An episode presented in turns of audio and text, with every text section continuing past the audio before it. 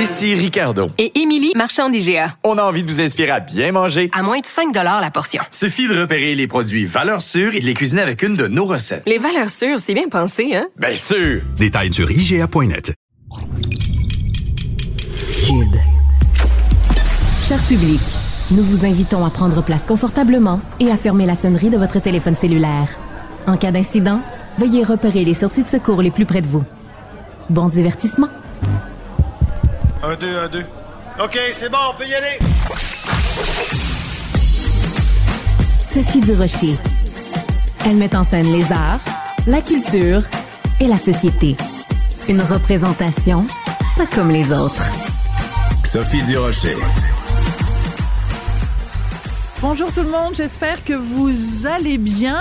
Écoutez, on va commencer tout de suite cette émission euh, en parlant de on va être un peu nostalgique, en fait. Hein? On va être un petit peu nostalgique avec Rémi Villemur, qui est étudiant au doctorat en sociologie, parce que, ben, c'est pas de tout temps que les jeunes euh, sont obsédés par leur cellulaire et sont constamment là en train de, de, de pitonner.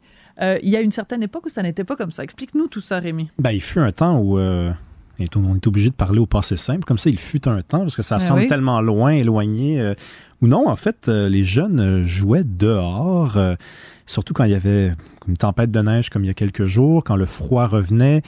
Les parents disaient à leurs enfants, il n'y a pas de raison de rester à l'intérieur, il n'y a pas de, télévision. En tout cas, on est au début de la télévision, il n'y a pas autant de programmation, il n'y a pas de Netflix, il n'y a pas de- il n'y a pas de... Wiz, hein? on a parlé de Wiz il y a quelques jours. Et euh, en fait, la raison pour laquelle je te parle de ça, c'est qu'il y a deux, trois jours, j'ai vu passer sur l'excellente page Facebook des archives de Radio-Canada une, un extrait de reportage. Ils font souvent ça. hein. Ils vont sur les plages, puis là, ils veulent nous montrer comment les gens à l'époque euh, s'amusaient sur les plages. Et là, cette fois-ci, on interroge des enfants, des, très jeunes enfants, de quoi, 10, 11 ans maximum, et on leur demande qu'est-ce que vous faites quand il fait, euh, il fait beau comme ça. Et on va écouter un extrait. Patiner. Moi, je joue au hockey des fois, mais là, faut pas jouer, il neige. Des fois, je glisse à la montagne, puis euh, les, les autres fois, je construis des jeux. Ben, on joue des jeux. On joue à Barbie, au Monopoly, aux carrières. Ben, moi, on joue au hockey avec mon frère. On était magasiné, euh, je cherchais un livre, là. Puis, euh, en fait, quand je l'ai pas trouvé, là, on s'en allait chez nous, jouer un jeu. Passer le temps avec la tempête qu'il y a aujourd'hui, là. ouais. Les jeux de euh, radar surf, je je les construis tout seul. Des fois, c'est aussi tout seul. Je, euh, au, au cartes, je fais un jeu de patience. On va, euh, faire Un jeu de patience. Oui, oui. Il y a quel âge cet enfant-là pour dire ça? Je sais pas, il a- honnêtement, à, voir sa tête, hein, je dirais, il a 7 ans, il a 8 ans. Donc, on est je- en 1975. Oui, il faut pour- situer le Ouais, contexte. 1975, euh, janvier, donc fin janvier, c'est, on est à peu près dans la même période de l'année. Puis là, bon, on a mis un, bon, un 30 secondes, mais il y a des enfants qui disent j'ai lu Astérix, puis le Tintin, n'importe quel livre. Il y a un jeune qui dit ça, n'importe quel N'importe quel ouais, donc tu sais, livre. c'est, c'est drôle, c'est, donc de la curiosité. C'est bon, déjà de la lecture, c'est, déjà impressionnant en soi. Là, donc, euh, on a ouvert un livre. Puis évidemment, on se demande pas euh, si c'est ra- raciste de lire du Tintin. On lit Tintin, c'est tout. oui, c'est ça. Il y a une petite fille qui dit on a joué Bada de neige. J'imagine qu'elle veut dire des balles de neige ou un bonhomme Ouais. de neige. On, on va lui pardonner ça. Mais donc, on a joué. Elle joue avec des d'autres personnes, d'autres enfants, et pas sur son téléphone. On va jouer dehors. Moi, ça me fait rire parce qu'ils parlent tous comme leurs parents, hein, Ouais. ou comme leurs grands-parents. Et je, me, et je me demande si la génération, toi, tu as, un jeune enfant, est-ce que c'est pas la première génération qui ne parle pas comme leurs parents? Je me demande ça, au point de vue sociologique, il y a peut-être une rupture. Ouais, ben je suis très très mal placée parce que tu as peut-être remarqué que j'ai un léger accent. Alors, euh, je, je, je ne m'aventurerai pas sur le sujet de l'accent québécois et de si la génération qui suit a plus Mais- ou moins d'accent que tout le monde, parce que je sens déjà les courriels rentrer. Maudite française, rentre donc chez vous. Alors, Il y a un enfant qui dit J'ai été jouer dans la neige avec mes amis et on a été se promener. Ouais. On a été se promener. Ça, ça veut dire qu'il n'est pas accompagné de ses parents. Il a fini une activité. Ben il s'est dit Je rentre pas à la maison me planter devant la- le téléviseur. On va aller se promener. Et il n'avait pas de cellulaire à l'époque. Et donc, ça, c'est absolument. Mais, c'est, mais d'un point de vue sociologique, c'est absolument fascinant parce que, bon, 1975, c'était il y a 49 ans. Mhm. D'accord? Mais c'est pas non plus un autre siècle. On n'est pas Ben non. au Moyen-Âge. Donc, ça veut dire qu'en 25 ans. C'est 25 ans, une génération. Donc, il y a 49 ans, c'était il y a deux générations de ça. Il y a une autonomie des enfants et une confiance qu'on fait dans les enfants qu'on place dans les enfants où, en effet, on n'est pas constamment en train de les surveiller, d'être des hélicoptères au-dessus d'eux, en train de dire, euh, ben voilà, euh, tu sais, comment ça se fait que je t'ai appelé sur ton cellulaire et tu n'as pas répondu.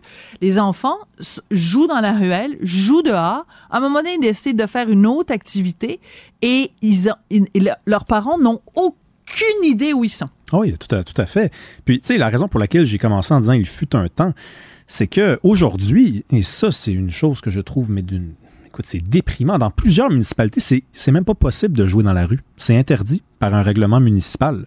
Il y a quelques années, Québec avait euh, dit aux municipalités, nous, on ne peut pas voter un règlement à, à, à l'échelle de la province, donc ce sera aux municipalités de choisir. Et il y a plusieurs municipalités qui interdisent de jouer dans la rue, au hockey cosum, euh, au ballon, euh, pour plusieurs raisons, évidemment. je veux dire, il y a eu évidemment plus de dangers, on est plus nombreux, donc il y a plus de, de possibilités de se blesser, mais c'est quand même mauditement déprimant là, mm. de, de, constater qu'à l'époque, on jouait comme ça, puis je regarde cette vidéo-là, puis je me dis, c'est un artefact, cette vidéo-là. Parce que tu me dis c'est juste 50 ans, je suis d'accord, mais c'est tellement loin. Moi, je, je suis même pas capable d'imaginer ça.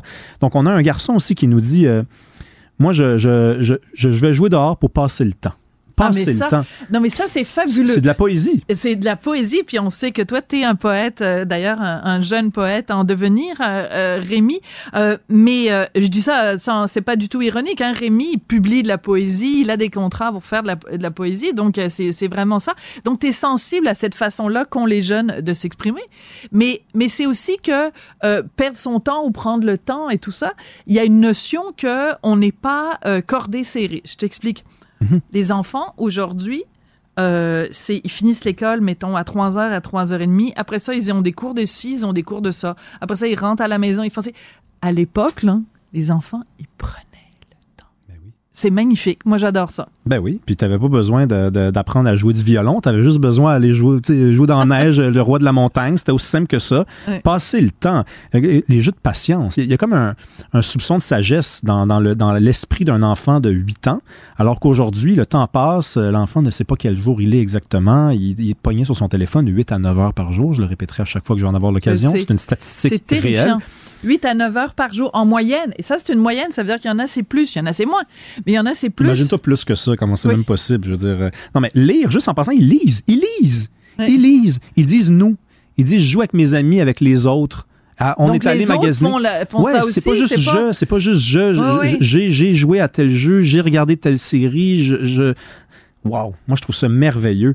Puis j'aimerais ça que les parents qui ont quand même une responsabilité, là il y a de la neige dehors, il fait froid, j'espère qu'il va en avoir d'autres. Là, je sais qu'il va pleuvoir là, fin de la, à la fin de la semaine prochaine. Si ça pouvait être de la neige seulement, garochez vos enfants dehors. Allez, ah! allez les surveiller un peu. Mais toi, tu es trop jeune pour avoir connu ça parce que tu as très exactement la moitié de mon âge. Ça m'a fait tout un coup quand tu m'as dit ça l'autre jour. Mais toujours est-il que tu es beaucoup plus jeune que moi. Non, tu te souviens pas de cette campagne de publicité? Peut-être peut-être Sibelle et les, et les autres collègues vont s'en souvenir. Euh, c'était une publicité euh, Sortez donc dehors ou quelque chose comme ça. Là. Où on encourageait. C'était Participation ou un truc comme ça. J'ai si belle époque. Ouais, ça te dit quelque chose? Non, elle aussi est trop jeune. Jean-Philippe, il s'en souvient.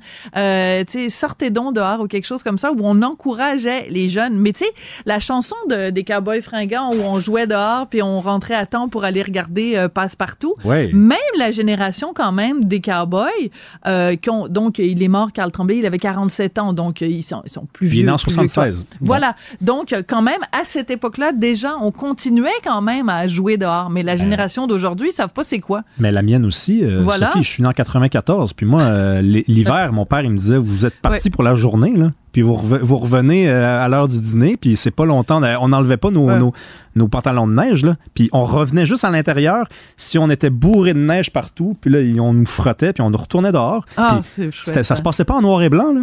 Ouais, il, y avait des, il y avait des couleurs.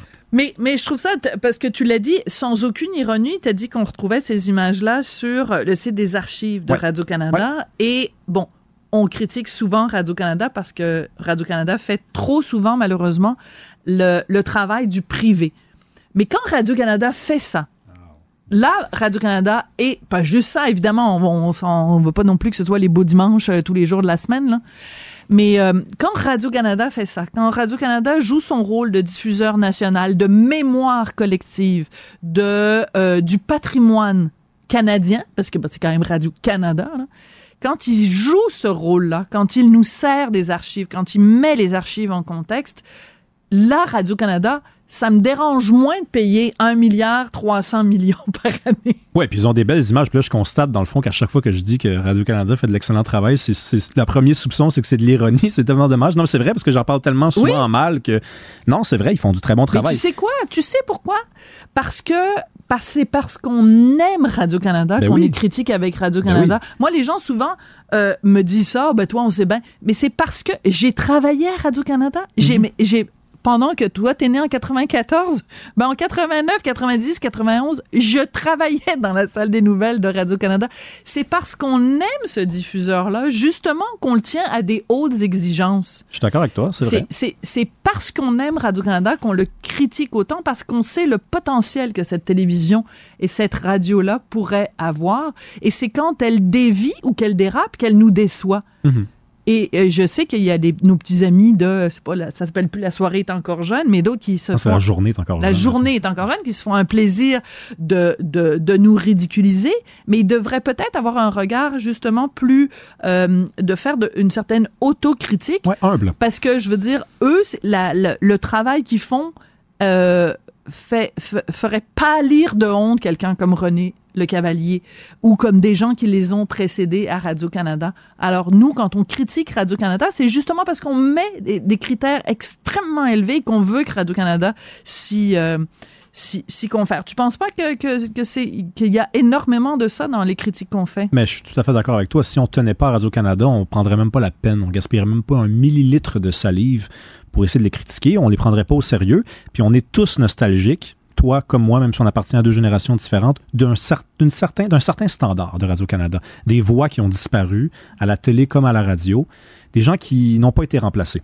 Écoutez, j'écoutais, Radio-Canada euh, ce matin, l'émission de Penelope McQuaid, puis c'était un, il y avait un segment sur les clubs échangistes, puis là, ça parlait de claques sur les fesses, puis des, des mains qui sont imprimées sur des fesses.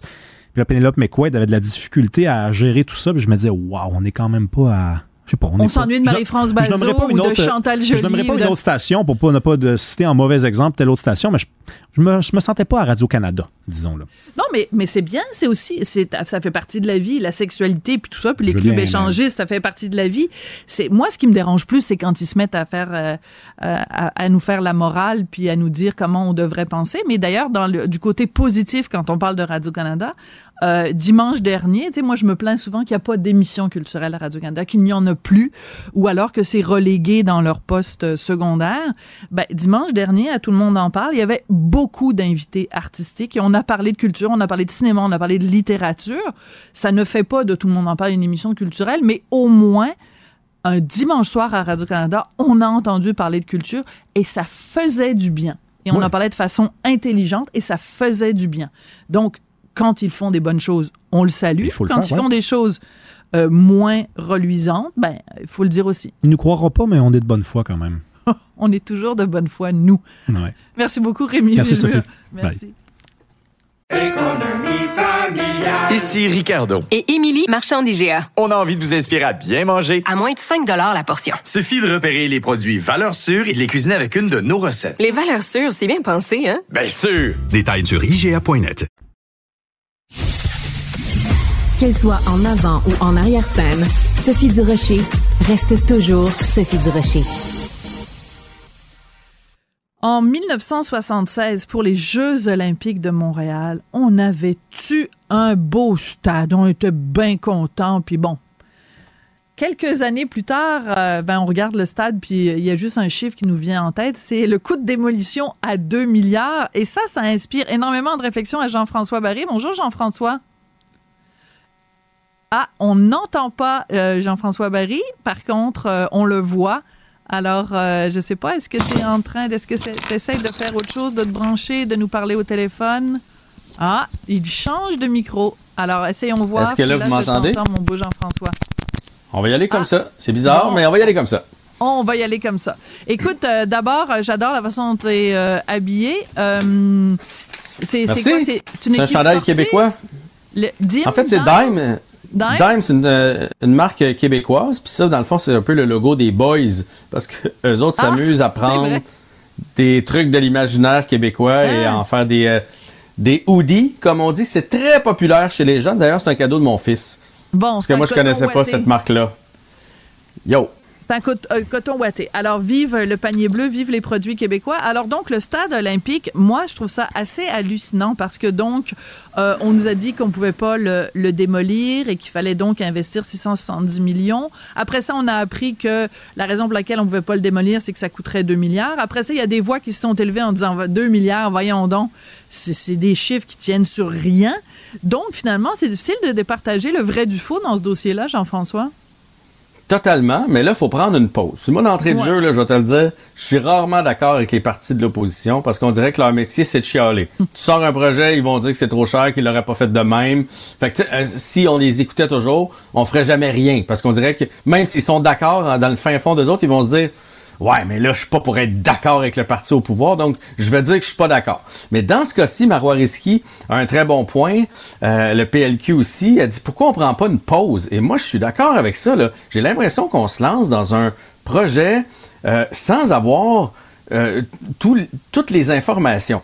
Quand le projet de 870 millions est sorti, puis qu'on nous a dit que ça coûterait 2 milliards sortir, euh, défaire le stade, mhm. il y a plein de gens dans les lignes ouvertes, dans les, dans les lettres ouvertes qui ont dit Wow, minute, là, moi je travaille en construction, ça n'a pas de bon sens. Je me disais, ils connaissent pas le stade et l'ampleur de la démolition. Là, après ça, on a eu des, des, colonnes complètes de gens qui nous ont dit, par exemple, le Yankee Stadium, qui était tout un stade, mhm. ça a coûté 40 millions de défaire. Là, tu fais un peu.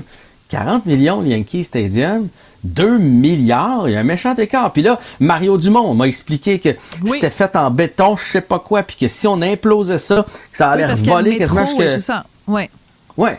Fait, que là, j'étais un peu pris. Mais là, quand on apprend, en fin de semaine, on apprenait que cette étude-là du 2 ah milliards, hmm. avec laquelle on, nous a servi euh, la conférence de presse d'il y a deux semaines, date d'il y a 20 ans puis qu'elle tient sur une page? Une là, page. tu fais un peu. Ah non, mais moi, là, on prend des décisions. Moi, j'adore le travail de nos collègues du bureau d'enquête parce qu'ils ils sortent des trucs. C'est hallucinant. Donc, non seulement ça sort sur une page, ça tient sur une page, mais donc on s'est basé sur la dernière fois qu'il y avait une étude. Je pense que ça remonte à 2007, si je ne m'abuse. Et on a simplement fait une projection en disant, ben, en 2007, l'évaluation était que ça aurait coûté tant pour le, le, démolir. Donc, on a juste à faire ça en dollars constants. Puis ce serait combien en dollars constants en tenant compte de l'inflation et tout ça, blablabla. Aujourd'hui, ça donnerait un montant de 2 milliards. Mais on n'a pas mis à jour l'étude. On n'a pas redemandé à des spécialistes de se pencher là-dessus aujourd'hui. Et tu as un gouvernement qui vient nous voir puis qui nous regarde en pleine face en nous disant faites-moi confiance, mais c'est basé sur du vent. Moi, comme contribuable, je trouve ça choquant, Jean-François. Ah ben totalement. Puis on parle pas d'un petit projet, là, tu sais. Si avait coupé les coins ronds sur quelque chose qui coûte 150 000, tu fais bon sur le budget total. Bon, je peux comprendre. Mettons une rallonge. Tu sais, ton entrepreneur en construction, il fait une rallonge, là, puis il dit, bah, il t'arrange ça, ça, devait coûter 25 000, finalement, ça en coûtera 28. C'est une chose, mais là, c'est pas ça, là. Mais non, puis peut-être que la technologie d'aujourd'hui, peut-être que euh, l'expérience qu'on a aujourd'hui nous permettrait de le faire moins cher que 2 milliards. Fait que si on apprend même si c'est beaucoup plus cher, mettons, que le Yankee Stadium. Mettons qu'on nous dit ça va coûter un demi euh, milliard le défaire, 500 millions. On va quand même y penser plus que si on se dit que ça coûte 2 milliards. On est-tu ben, d'accord? Parce que là, on va dire 500, 870 de l'autre côté. Je peux pas croire qu'on se lance là-dessus, qu'on se lance là-dedans, qu'on voulait être blindé en conférence de presse, puis qu'on n'a pas été plus loin dans nos recherches. S'il arrive avec le vrai chiffre, puis que c'est 2 milliards finalement, on a demandé à, à 8 firmes spécialisées de faire euh, une offre euh, sur combien ça coûterait le défaire, puis arrive à 2 milliards. OK, fine. Mais on peut pas y aller à peu près. Je refais ma salle de bain, puis je vais pas avec des à peu près. Là, on parle d'un projet de 2 milliards sur dans une société où on court après l'argent tout le temps. Je, je, je, comprends pas qu'on ait coupé les coins de cette façon-là, à part peut-être pour se lancer rapidement dans un projet puis faire plaisir aux gens parce que sinon, honnêtement, je la comprends pas. Oui. Alors, moi, ce que je ne comprends pas aussi, parce que je viens de, saluer le travail de nos collègues euh, du Journal de Montréal, Journal de Québec et, du Bureau d'enquête qui, ont donc sorti euh, que ça tenait, c'était une feuille, etc., et, que c'était une étude qui datait de, des années 2000. Moi, ce que je ne comprends pas, c'est la naïveté du gouvernement. Tu sais, mettons, t'es es, le ministre ou t'es le, le qui, fait cette annonce-là, tu le sais, toi. Toi, tu le sais que ça tient sur une feuille. Tu sais que c'est une vieille étude. Tu sais qu'elle n'a pas été mise à jour. Tu sais tout ça. Et tu te présentes devant les gens et il n'y a pas une partie de toi à l'arrière qui dit fais attention, protège tes fesses. Parce qu'il y, a y a des journalistes au Québec. Ça pose des questions, ce monde-là. Puis à un moment donné, ça va sortir. Puis à un moment donné, je vais avoir l'air d'une d'un ou d'une incompétente qui base ses affaires sur du vent. C'est ça que je ne comprends pas, la façon Moi non dont plus, ce gouvernement-là fonctionne. Moi, si j'avais été Caroline Proux, là, parce qu'on va la Ouais. nommer, là, c'est elle qui Ben s'est oui. pointée en conférence de presse. Non, mais j'aurais fait l'é- l'étude de 2 milliards. Quelqu'un- Y a quelqu'un qui l'a l'étude de 2 milliards, ça coûte 2 milliards avant d'aller à la conférence de presse avec ça, Mais c'est quand une même un ancienne gros chiffre. journaliste. C'est une ancienne journaliste, Caroline. Fait que je- puis si on m'avait dit, moi, c'est pas tant fiable, là, cette étude-là, j'aurais fait, attendez, on va, on va reporter la conférence de deux semaines, là, fait venir des, des, des gars de construction pour savoir combien, des, des, des architectes, des, peu importe, pour savoir combien ça coûte pour vrai. Puis là, on apprend, parce que là, ils nous ont dit Oui. qu'on va pouvoir avoir des concerts, puis qu'on va Ah pouvoir... oui, Mais ben dans oui. le 870 millions de dollars, les sièges sont pas changés. Je sais pas si t'es allé souvent au stade.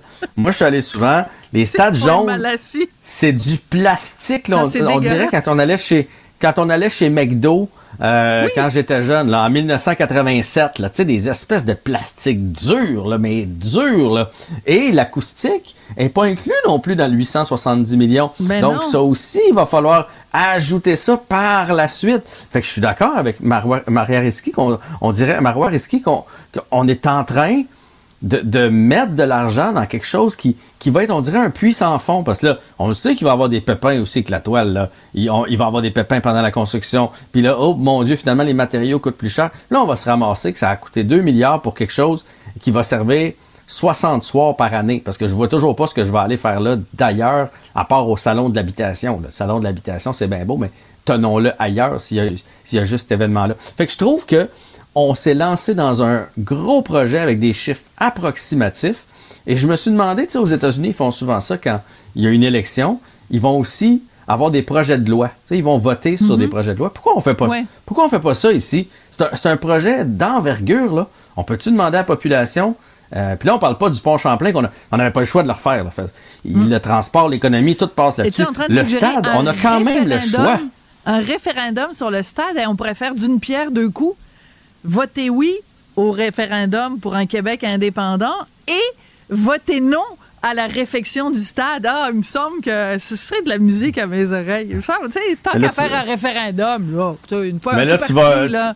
tu, tu risques de mélanger le monde. Ils vont, ils vont cocher à mauvaise place, Ah puis tu vas avoir non au référendum, puis oui au stade. Là. Puis non au Ah, pays. Ah, On en a parlé hier. Les gens, alors faut Les une gens. question à la fois, Sophie. Mais je trouve que tu sais, le stade, on va se le dire, c'est pas quelque chose qui est essentiel. Donc c'est un luxe. Fait qu'avant de dire on va engouffrer 1 milliard 500 millions, parce que c'est ça que ça va coûter en bout de ligne, là, on, Mm. on- on peut-tu se demander si c'est la meilleure place pour mettre notre argent? Bon, moi, je vais faire une comparaison populiste. OK? Si j'étais politicienne, là, les gens diraient c'est populiste. Mais je m'en fous, j'y vais quand même. Moi, j'ai toujours pensé, et je maintiendrai toujours, qu'un gouvernement doit gérer les fonds publics en bon père de famille, c'est-à-dire on doit gérer ce budget-là exactement comme toi et moi, Jean-François, on gère notre budget familial. Chez nous, là, chez les Durocher Martineau, quand on doit faire une grosse dépense, on se renseigne. On va sur Google, on fait des recherches, on dit, on compare les prix. Tu sais, mettons, on se dit, on, on s'en va en voyage au Japon. Bon, c'est quoi les meilleures affaires? Est-ce qu'on va avoir des meilleurs billets avec Air Canada, avec Air Transat? Ben, pas avec Air Canada, parce qu'on boycotte Air Canada parce que le gars, il parle pas français. Bon, mais mettons, est-ce que ça va être avec Air France, avec KLM? Peu importe. Est-ce qu'on va, tu sais, les meilleurs hôtels, on va faire des recherches. Le Japon, c'est quel meilleur moment pour y aller? Pourquoi le gouvernement il se comporte pas comme monsieur et madame tout le monde qui fait son budget familial puis qui avant de dépenser ne serait-ce que 1000 dollars va faire des recherches pour s'assurer qu'il n'y a pas une scène de trop qui est dépensée? Pourquoi? Et Je, je ne sais pas pourquoi. On devait être excité, on devait avoir hâte d'annoncer ça. On a fait confiance aux gens des installations du Stade olympique. C'est eux autres probablement qui sont arrivés avec cette étude-là d'il y a 20 ans. Il y a personne qui a posé la question. Mais je suis tellement d'accord avec toi. Il y a personne qui fait des rénaux chez eux sans faire venir au moins deux soumissionneurs, trois soumissionneurs, surtout quand quand c'est des, des, des Renault d'envergure. Moi, je vais te donner un exemple. Je vais aller dans le même style que toi. Moi puis mon fils, on a eu l'idée de s'acheter un vieux pick-up, puis de puis de leur taper. Tu sais, euh, c'était comme un projet là, euh, mettre des plus beaux bancs, puis tu sais, bon, puis euh, c'est ça, acheter une minoune, puis d'en faire quelque chose de pas pire. Puis là, on en a fait évaluer un. Et en faire une pitoune. Exact. Tu Hein? vois, j'aime ça. Bon. Et fait qu'on en a trouvé un, on l'a fait évaluer, puis on s'est fait dire la mécanique est finie en dessous. On n'a pas touché à ça. Mais je trouve que le stade, c'est un peu la même chose. On va faire un beau toit. Ouais, mais l'acoustique bon. est encore tout croche, puis les bancs sont encore tout croche. Fait que avant de se lancer dans, dans l'apparence, là, ah, puis hey, on va voir le ciel à travers, puis tout ça, on peut-tu vraiment se questionner si, si la structure, si, si en dedans, ça va avoir l'air de quelque chose, puis faire faire, si on se décide que c'est oui, faire, voir, faire faire deux, trois prix? Ah oui? Je peux- je- en tout cas, je- ça, ça Ben me oui, jette quand à tu vas voir le médecin, tu demandes d'avoir une deuxième opinion. Fais la même chose avec le stade. Ben écoute, on va tous les deux se lancer en politique. Et toi, ton slogan, ça va être le stade est une minoune et on ne peut pas en faire une belle pitoune. Merci beaucoup, Hmm. Jean-François Barry. T'as pas Ça, ça ferait un bon, euh, un bon titre de balado, de minoune à pitoune. Minoune, pitoune. Si c'est bon pour Minoune, c'est bon pour pitoune. C'est bon pour pitoune. Pensons-y. Salut, Jean-François. Salut. Ici Ricardo. Et Émilie, marchand d'IGA. On a envie de vous inspirer à bien manger. À moins de 5 la portion. Suffit de repérer les produits valeurs sûres et de les cuisiner avec une de nos recettes. Les valeurs sûres, c'est bien pensé, hein? Bien sûr! Détails sur IGA.net. Sophie Durocher. Divertissante. Elle sait comment, sait comment se donner en spectacle pour vous offrir la meilleure représentation. Si vous aimez le true crime, ah ben ça, vraiment, honnêtement, j'ai de la difficulté. Vous savez à quel point j'aime pas euh, quand il y a un équivalent français, euh, que j'aime pas utiliser l'expression anglaise, mais honnêtement, le true crime, c'est quasiment une marque déposée. Alors, si vous aimez le true crime, vous connaissez évidemment Victoria Charlton. Et là, il y a la deuxième saison de sa série euh, sur vrai qui euh, prend l'affiche aujourd'hui, qui est disponible aujourd'hui. Victoria, bonjour. Bonjour, ça va bien? Oui, qu'est-ce qu'on pourrait dire en français au lieu de true, true crime, des histoires criminelles réelles? Il me semble que c'est long un peu. Ouais, des faits divers, je pense. Ouais. Ça pourrait, ouais, ça peut, ça, ça peut être un bon mais- équivalent. Mais c'est beaucoup plus que des faits, des faits divers, Victoria, parce que c'est vraiment de prendre euh, un- une loupe et de revenir sur des histoires non élucidées et d'essayer de voir si on peut trouver des nouveaux éléments, euh, regarder par le petit bout de la lorgnette, aller voir s'il y a des, des nouveaux éléments de preuve. Toi, ta carrière est assurée pour les prochaines années parce que on sera jamais à court d'histoires non résolues. Non, euh, heureusement ou malheureusement, là, il y en a tellement. J'ai, j'ai, à chaque jour, il y a un nouveau drame. euh, C'est assez fou. Moi, ça fait 7-8 ans que je fais ça. Puis c'était un peu, on s'était déjà parlé d'ailleurs. là, Oui, euh, euh, c'était, un- ouais, c'était un peu avant euh, la mode, là, parce que c'est comme devenu un peu à la mode, on va se le dire. Mais euh, non, il y a tellement de sujets. Puis euh, je sais pas si la mode va passer, puis on va moins en parler, parce qu'en ce moment, c'est assez incroyable, tous les documentaires Netflix, les podcasts. Mais euh, c'est vraiment quelque chose. Je, je trouve ça important qu'on en parle, ouais.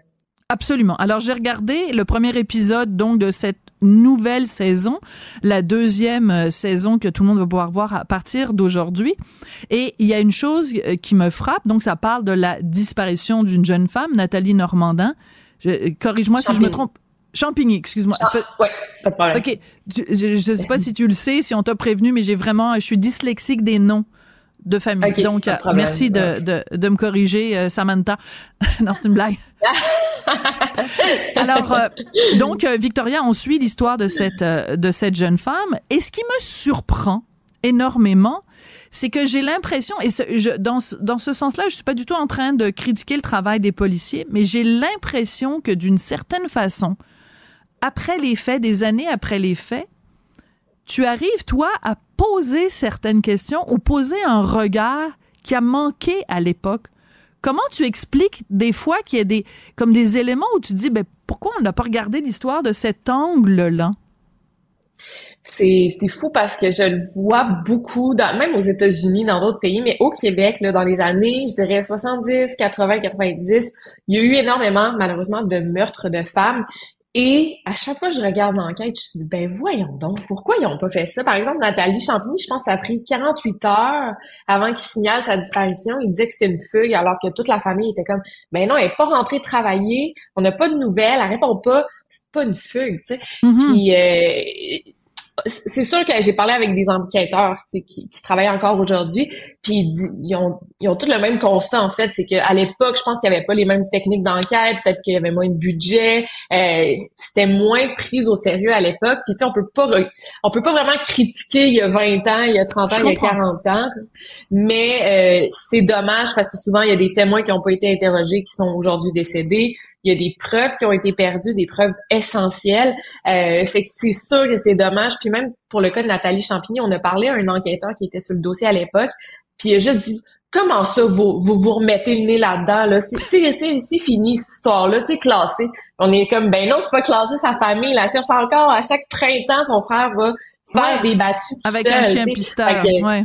Ouais, c'est ça. Donc, c'est un peu frustrant de constater ça, mais heureusement, on a des bons policiers quand même aujourd'hui qui font des bonnes enquêtes. Oui. Mais, mais comme je le disais, je suis pas du tout en train de remettre en question le travail des policiers, mais c'est des fois, euh, c'est comme, euh, mettons, euh, on serait 12 personnes autour de la table, il y en aurait 11 qui verraient les choses d'un certain angle, puis après, il y a une douzième personne qui arrive et qui dit, ben voyons donc, c'est clair comme le nez au milieu du visage, comment ça se fait que vous avez pas pensé à ça ou que vous avez pas vu ça? Donc, c'est la multiplicité des regards aussi parfois qui fait que on, arrive à débloquer une situation. Toi, tu es simplement le douzième regard. Oui, peut-être. Puis je pense que c'est pour ça aussi que c'est bon que dans continuant d'en parler, même des histoires qui datent de 92, par exemple Nathalie Champigny, mais moi j'ai quand même une, bonne communauté. Bon, si on, passe, euh, ouais, on en parle à la télévision, sur ma chaîne YouTube, dans mes livres, ben justement ça peut amener un nouveau regard ou des nouveaux témoins. Euh, moi je dis pas que je suis enquêtrice, euh, mais c'est sûr que avec du recul, là, on est 30 ans plus tard, avec du recul, on peut dire, ben là, tu sais, Nathalie Champigny, avant de disparaître, elle a demandé 20 000 dollars à, des gens qu'elle connaissait pas. Donc, euh, il y a ben, quelque chose. Chez qui elle travaillait, c'est ça, dans un, de ses employeurs, au garage. Euh, on va, on va écouter. Attends, on va écouter dans deux secondes la bande annonce, mais avant, euh, j'avais une idée, puis il faut absolument pas que je la perde. André Arthur, animateur de radio bien connu, maintenant décédé, il disait quelque chose, beaucoup de choses que je reproche à André Arthur, mais là-dessus, il avait parfaitement raison il disait à la gang, on sait tout. Parce que quand lui prenait la parole à la radio, il disait aux gens, ben, appelez-moi. Puis des fois, avec le témoignage de l'un, de l'autre, quelqu'un appelait de la bourse en disant, ben moi, j'ai entendu telle affaire, telle affaire. Et c'est sûr que si tu as plein de gens qui participent, chacun avec leur petit morceau de casse-tête, leur petit morceau de casse-tête, ça donne rien. Mais à la gang, mhm. on sait tout. Et c'est un peu ça que toi, tu fais. Oui, ben que j'espère faire, que j'espère trouver des, des solutions puis des réponses. Ouais. Alors, on va écouter un extrait de la bande-annonce. Donc, je vous le répète, la deuxième saison de la série Évaporée de Victoria Charlton. Allô Internet. Je m'appelle Victoria Charlton et je suis YouTubeuse de True Crime. Après une saison à enquêter sur des disparitions, être sortie de ma zone de confort pour aider des familles, c'est enfin le temps de retourner sur le terrain pour enquêter sur le mystère entourant les cas de Nathalie Godbout. Elle avait pas de problème de consommation, de drogue. Pourquoi quelqu'un en voudrait? Linda Normandin. Est-ce qu'elle aurait pu disparaître volontairement? Elle n'aurait pas laissé sa fille sans réponse. Et Nathalie Champigny. Je pense juste qu'elle était là au mauvais moment.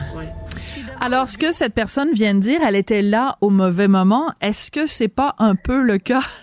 C'est en fait c'est un petit peu ce qui relie les trois personnages, c'est-à-dire que euh, ben, c'est ça au mm. mauvais moment, au mauvais endroit et des mauvaises fréquentations, pas à chaque fois, mais ça ressemble un peu à ça.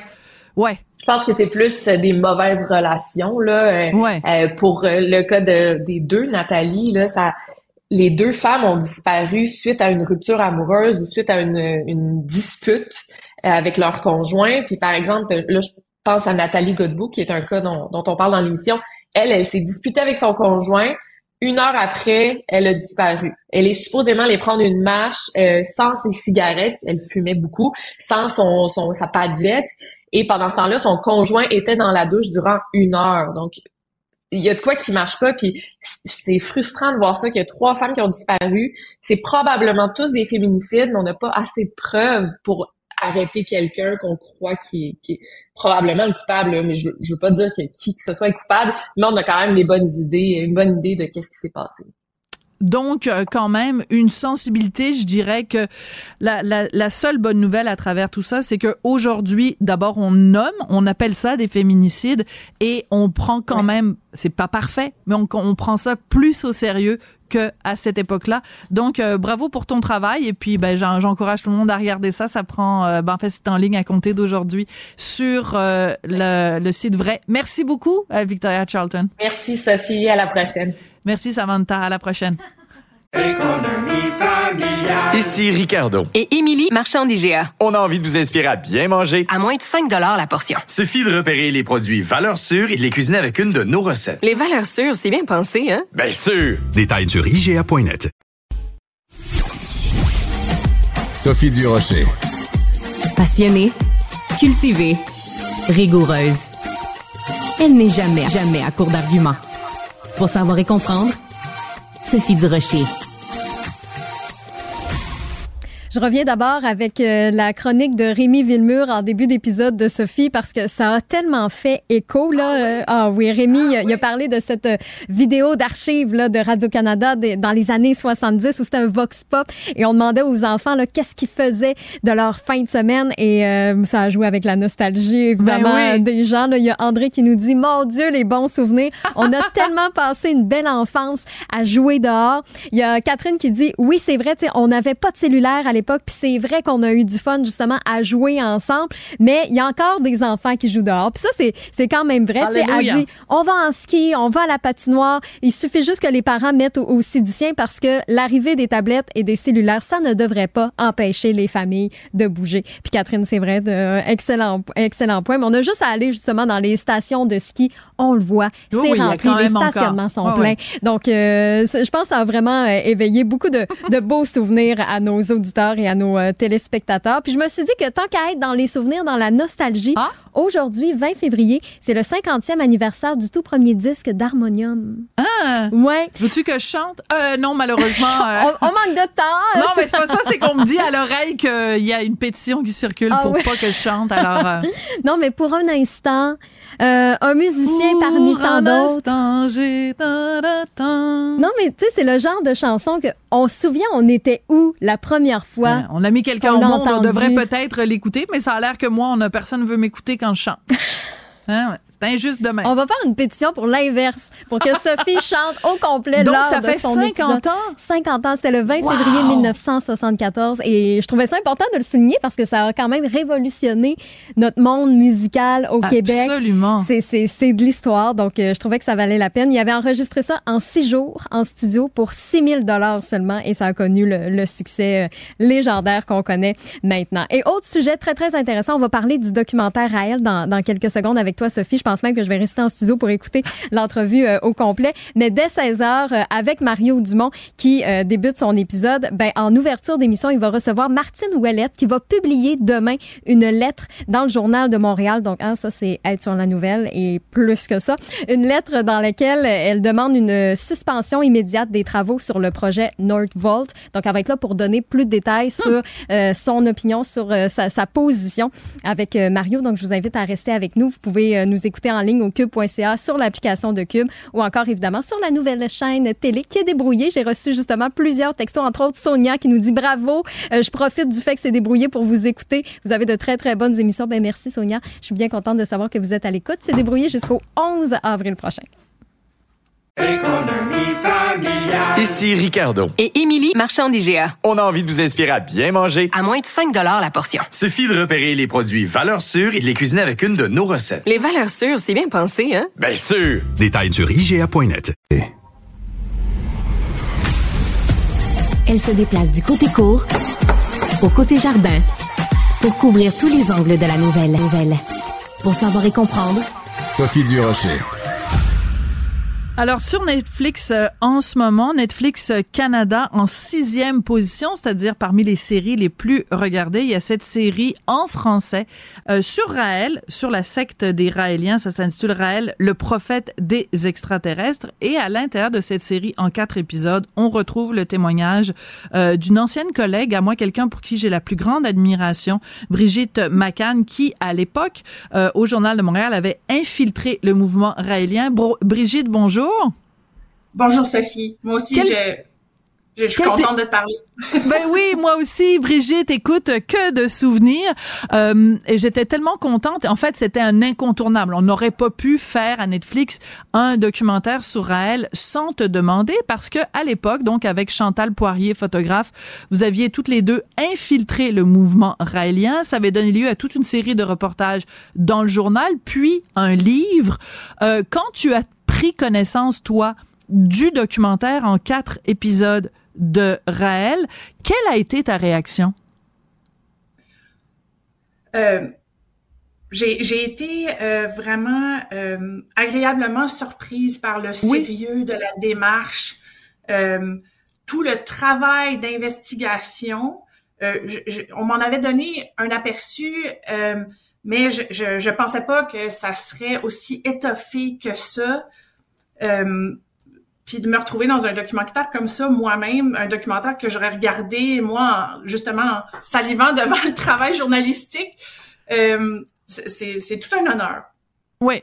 Alors, c'est important de mentionner que euh, tu occupes beaucoup d'espace. Toi et Chantal, vous occupez beaucoup d'espace dans ce documentaire-là parce que le travail que, que tu as fait, que vous avez fait, est extrêmement important parce que en t'infiltrant dans le mouvement raélien, tu as pu euh, montrer en fait dénoncer ce qui s'y passait.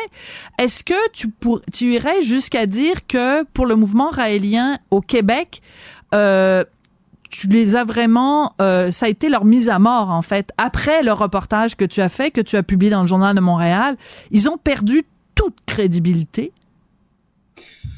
Et disons que j'ai contribué euh, à faire en sorte qu'ils deviennent un, persona non grata et, et, non plus.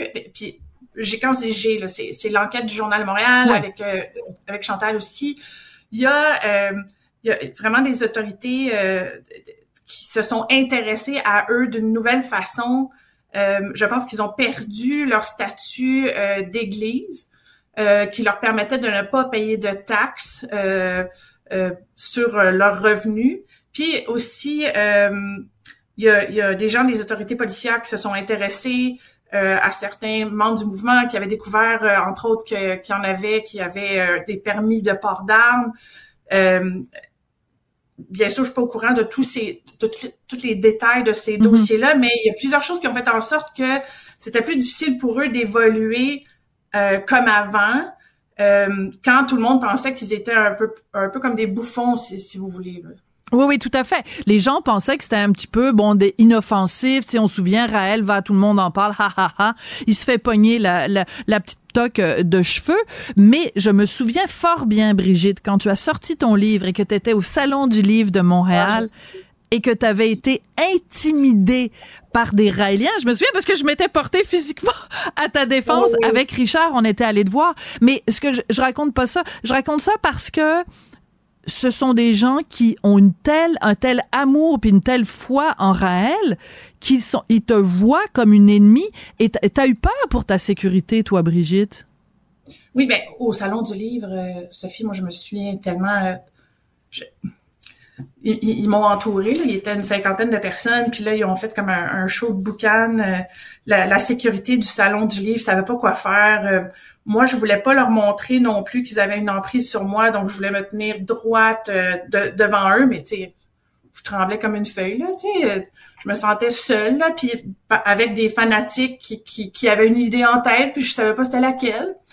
Euh, mais aussi pendant l'enquête, à quelques reprises, là, on a eu des belles frousses, euh, Chantal et moi. Euh, mais il fallait qu'on rapporte ce qu'on voyait. rapidement, je me suis rendu compte que l'image qu'on avait du mouvement raélien euh, euh, était beaucoup trop légère par rapport au, à, ce qu'ils étaient pour vrai. C'est vraiment un mm-hmm. mouvement qui utilisait des techniques pour euh, endoctriner les gens euh, puis les casser aussi dans certaines dans certains cas. Puis c'est un mouvement qui a eu des effets ravageurs là, sur sur plusieurs personnes.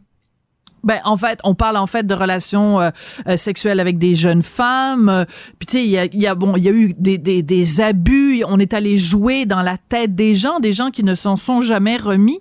Quand je regardais le documentaire, Brigitte, et puis on voit donc ils sont, ils ont retrouvé Raël qui est maintenant au Japon et il continue. Et il y a des gens qui continuent à le défendre et il y a des gens qui l'aiment et il y a des gens qui croient en lui.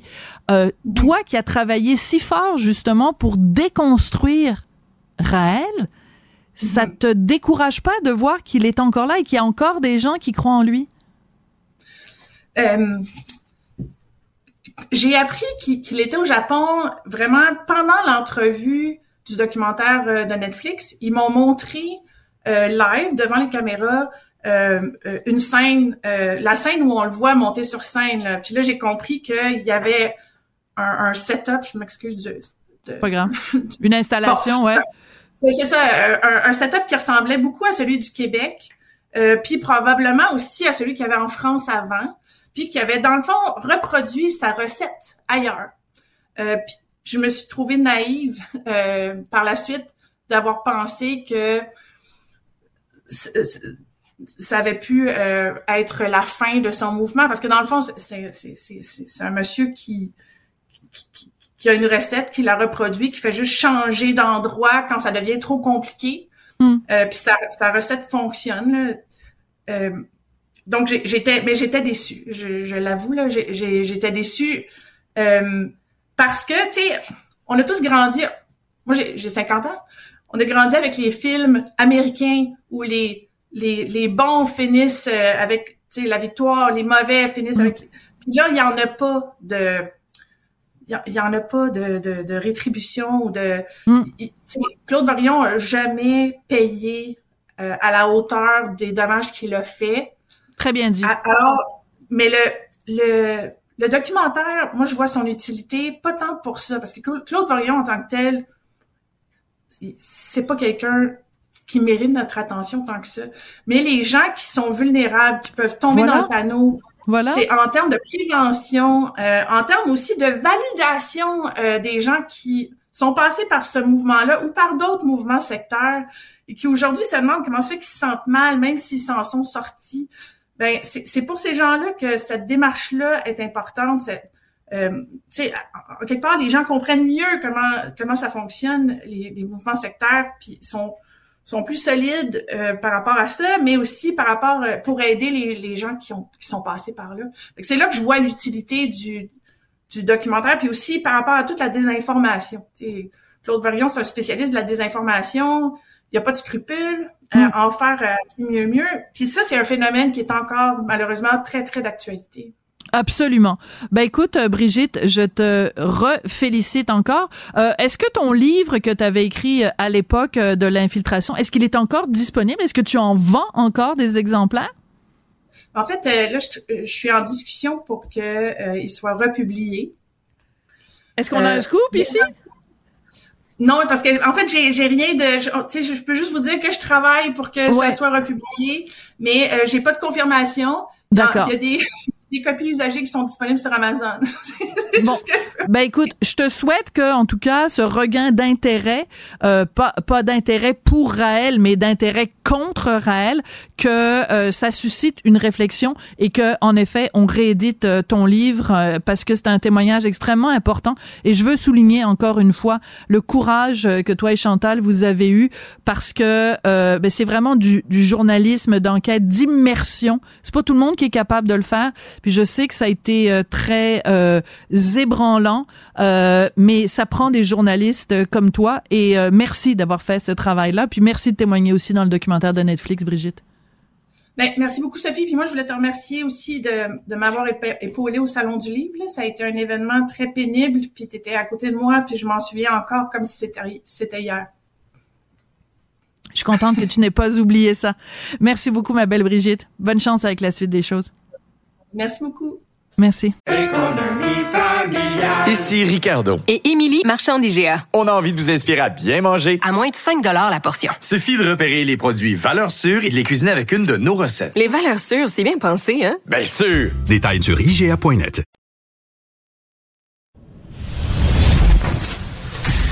Sophie Durocher. Un savoureux mélange artistique de culture et d'information.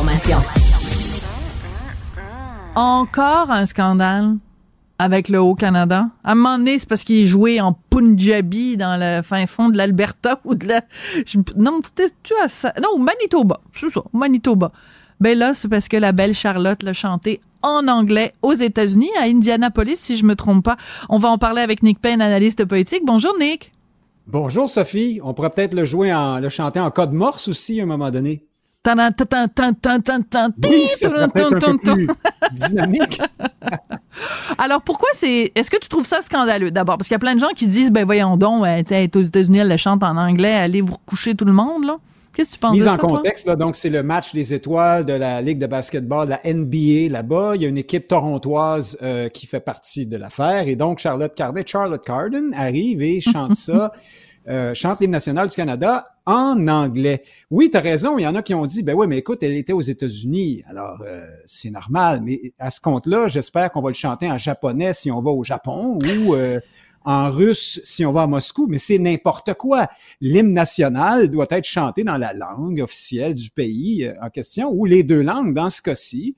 Et puis, on le sait bien, là, c'est d'ailleurs, c'est le premier, premier élément qui ressort de cette, ce fait d'actualité-là, c'est que voici encore une fois le Canada qui se projette, qui se, qui se voit lui-même comme un, un grand pays anglophone, essentiellement. Le- Absolument. le français est optionnel. Voilà et évidemment le scandale serait moindre mais il serait peut-être présent quand même si l'artiste elle-même qui se prête au jeu de cette anglification et de cette unilinguisation de l'hymne n'était pas elle-même une francophone. Alors on va l'écouter la fameuse Charlotte chanter le, le Haut-Canada et je vais faire un petit rappel historique après. Oh, Canada, our home and native land, true patriot love in all of us. Bon, alors deux rappels historiques. 1992, il y a un match de hockey, je pense, aux États-Unis, et on demande à Céline Dion de chanter l'hymne national. Ben, elle l'a chanté en partie en français, en partie en anglais. Et lui, euh, René Angélil n'aurait jamais accepté Monsieur Angélil qu'elle chante uniquement en anglais. Et l'autre rappel historique, ben ça, tu peux le faire toi-même, Nick. Et le Haut-Canada a été écrit par un Canadien français Oui, ben, pour oui. célébrer le, le, le, le- pour célébrer la notion francophone canadienne. Bien sûr, ça n'avait rien à voir avec, avec Ottawa. C'est, et le Canada, qui est le, le premier pays post-national du monde, le, le pays woke par excellence, qui ne cesse, enfin, le wokisme ne cesse de nous faire la morale sur l'appropriation culturelle. Ben, le cas d'appropriation culturelle spectaculaire entre tous au Canada, c'est celui-là, c'est celui de nous avoir piqué notre chant national pour le transformer en hymne national anglophone du Canada anglais, en changeant les paroles complètement. hein. Ce sont deux hymnes nationaux distincts. Ce qui nous fait d'ailleurs, euh, ce qui me rappelle aussi que le Canada, tel qu'on le conçoit parfois du Québec, est une fiction.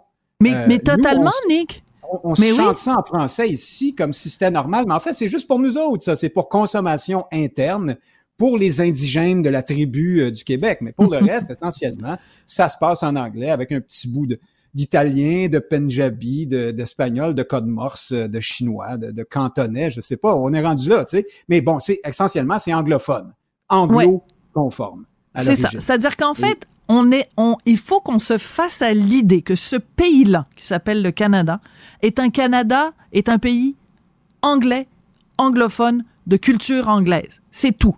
Et après, tu as des petites particularités, puis tu as des, des quêteux, puis tu as des, des, des mendiants, puis des quémandeux qui sont là, puis ça s'appelle des Québécois.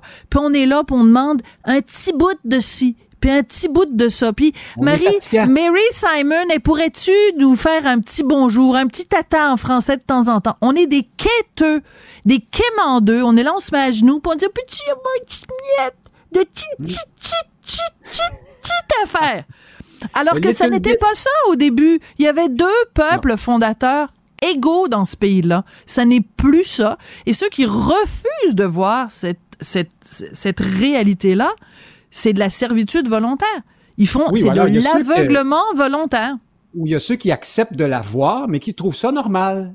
Euh, Qui pensent que c'est, qui ont intégré l'idée d'être une population, euh, des comment dire, des, citoyens culturellement inférieurs, une sorte d'une sous-classe, une sous-culture, une sous-identité, puis ils sont bien là-dedans.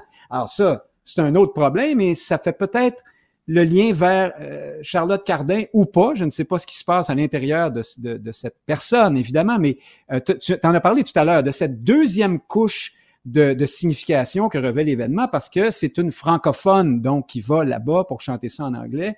Et là, il y en a qui ont dit, ben, il faut pas lancer la pierre à l'artiste, euh, c'est la faute de la Ligue ou je sais pas quoi. Franchement, là-dessus, moi, je veux pas passer les deux dernières minutes qui nous restent à taper sur Charlotte Cardin, mais enfin, l'artiste est quand même responsable de ce qui sort de sa bouche puis qui s'en va dans le micro. Si elle avait tenu à chanter en français, qu'on on lui avait refusé, ce serait autre chose. Peut-être qu'elle n'y a même pas pensé aussi. Euh, tu sais, il y a maintenant euh, des jovialistes qui disent ah vous savez les jeunes euh, désormais sont pas comme nous autrefois fermés, détestant l'anglais, hein, ils sont ouverts, ils, embrassent le monde. Et, c'est de la frime, ce discours-là, parce que mm. qu'est-ce qui motive encore maintenant, comme dans les années 50, le francophone? Euh, et, par exemple, le jeune artiste qui, qui, qui s'exporte en anglais, à parler anglais, c'est d'abord de ne surtout pas avoir d'accent hein, pour que ça paraisse ben absolument pas, surtout pas qu'on est francophone, et puis de se montrer ouvert, c'est vu comme une marque de politesse, d'ouverture, c'est normal. Et ces deux réflexes-là, sont les mêmes que ceux qui motivaient les colonisés d'autrefois. Là, c'est pas parce que la jeunesse a compris quelque chose aujourd'hui. Non, c'est le retour d'une mentalité de colonisé. Probablement que, enfin, peut-être que Charlotte Cardin a, grandi dans un contexte culturel dans lequel personne lui a dit, tu sais, euh, l'hymne national de ton pays, euh, jusqu'à preuve du contraire, c'est en français et en anglais. En fait, c'était en français à l'origine. Donc, non, mais de toute façon, si le pays est bilingue, dites-le nous, sinon, si le pays est bilingue, toutes les représentations de ce pays-là devraient l'être. Alors, euh, alors que là, on est dans une réalité à laquelle il va falloir qu'on se fasse, c'est que c'est un pays anglais et que nous, on est juste des petits, des petits quémandeux. Fait que on quémande, on quémande. Ben alors, euh, merci beaucoup, Nick Payne. Je voudrais remercier tout le monde qui a participé à l'émission, Marianne Bessette et Maximile euh, Sawyer, et à la mise en onde. On m'a écrit ici Tristan Brunet-Dupont, mais en fait, c'est Jean-Philippe Leroux. C'est ça? Oh mon Dieu, je l'ai eu. Ah, oh, je l'ai eu. Ben, je suis pas si dyslexique des noms de famille que ça. Merci beaucoup. à demain. Kid.